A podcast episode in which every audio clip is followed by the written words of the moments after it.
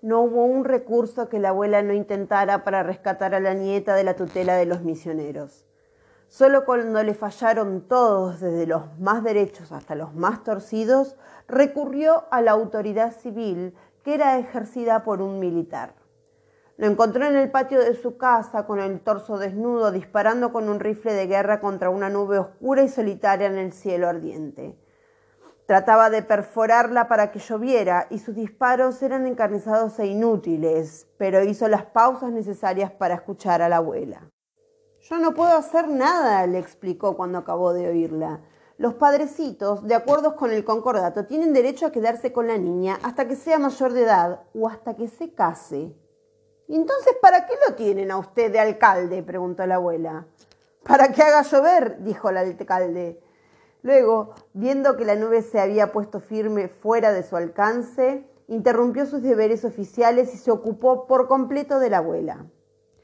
Lo que usted necesita es una persona de mucho peso que responda por usted, le dijo. Alguien que garantice su moralidad y sus buenas costumbres con una carta firmada. ¿No conoce al senador Onésimo Sánchez?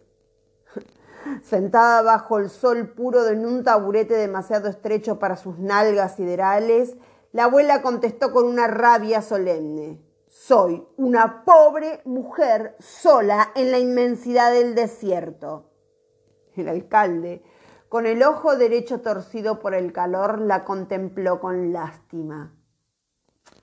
Entonces no pierda más el tiempo, señora, se la llevó al carajo. No se la llevó, por supuesto. Plantó la tienda frente al convento de la misión y se sentó a pensar como un guerrero solitario que mantuviera en estado de sitio a una ciudad fortificada. El fotógrafo ambulante, que la conocía muy bien, cargó sus bártulos en la parrilla de la bicicleta y se dispuso a marcharse solo cuando la vio a pleno sol y con los ojos fijos en el convento. Vamos a ver quién se cansa primero, dijo la abuela. ¿Ellos o yo? Ellos están ahí hace 300 años y todavía aguantan, dijo el fotógrafo. Yo me voy. Solo entonces vio la abuela la bicicleta cargada. ¿Para dónde vas? Para donde me lleve el viento, dijo el fotógrafo y se fue. El mundo es grande. La abuela suspiró. No tanto como tú crees, desmerecido.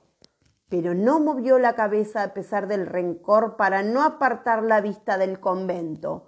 No la apartó durante muchos días de calor mineral, durante muchas noches de vientos perdidos, durante el tiempo de la meditación en que nadie salió del convento. Los indios construyeron un cobertizo de palma junto a la tienda y allí colgaron sus chinchorreos, pero la abuela velaba hasta muy tarde, cabeceando en el trono y rumiando los cereales crudos de su faquitería con la decida invencible de un buey acostado.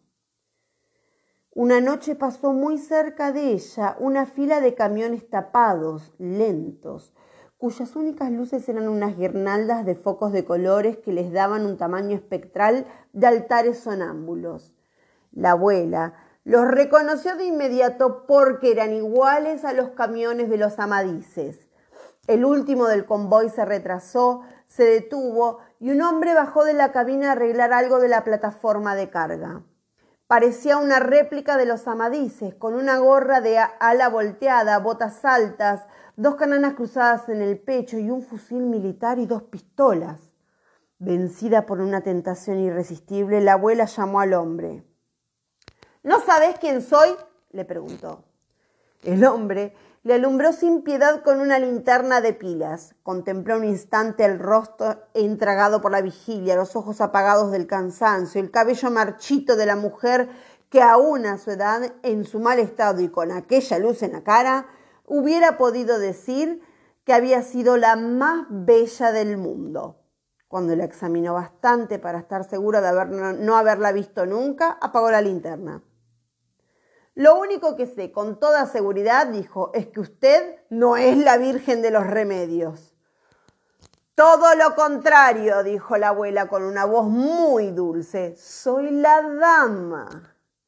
y el hombre puso la mano en la pistola por puro instinto. ¿Cuál dama? La de Amadís, el grande. Entonces no es de este mundo, dijo él. ¿Qué es lo que quiere? Que me ayuden a rescatar a mi nieta, nieta del Amadís el Grande, hija de nuestro Amadís, que está presa en ese convento. El hombre se sobrepuso al temor. Se equivocó de puerta, dijo. Si cree que somos capaces de atravesarnos en las cosas de Dios, usted no es la que dice que es, ni conoció siquiera los amadices, ni tiene la más puta idea de lo que es el matute. Esa madrugada, la abuela durmió menos que las anteriores. La pasó rumiando, envuelta en una manta de lana, mientras el tiempo de la noche le equivocaba la memoria y los delirios reprimidos pugnaban por salir aunque estuviera despierta, y tenía que apretarse el corazón con la mano para que no la sofocara el recuerdo de una casa de mar con grandes flores coloradas donde había sido feliz. Así se mantuvo hasta que sonó la campana del convento y se encendieron las primeras luces de las ventanas y el desierto se saturó y del olor a pan caliente de los maitines. Solo entonces se abandonó al cansancio. Engañada por la ilusión que Heréndida se había levantado y estaba buscando el modo de escaparse para volver con ella.